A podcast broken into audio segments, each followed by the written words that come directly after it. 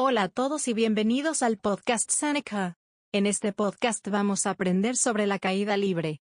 No te olvides que puedes practicar el tema con ejercicios interactivos al seguir el enlace en la descripción del podcast. Si un objeto está en caída libre, el peso del objeto es la única fuerza que actúa sobre él. El peso de un objeto es la fuerza que actúa hacia abajo sobre un objeto debido a la gravedad. De hecho, la aceleración acontece debido a la gravedad, un objeto en caída libre se acelerará a una velocidad constante. Esta tasa constante se llama aceleración debido a la gravedad, g.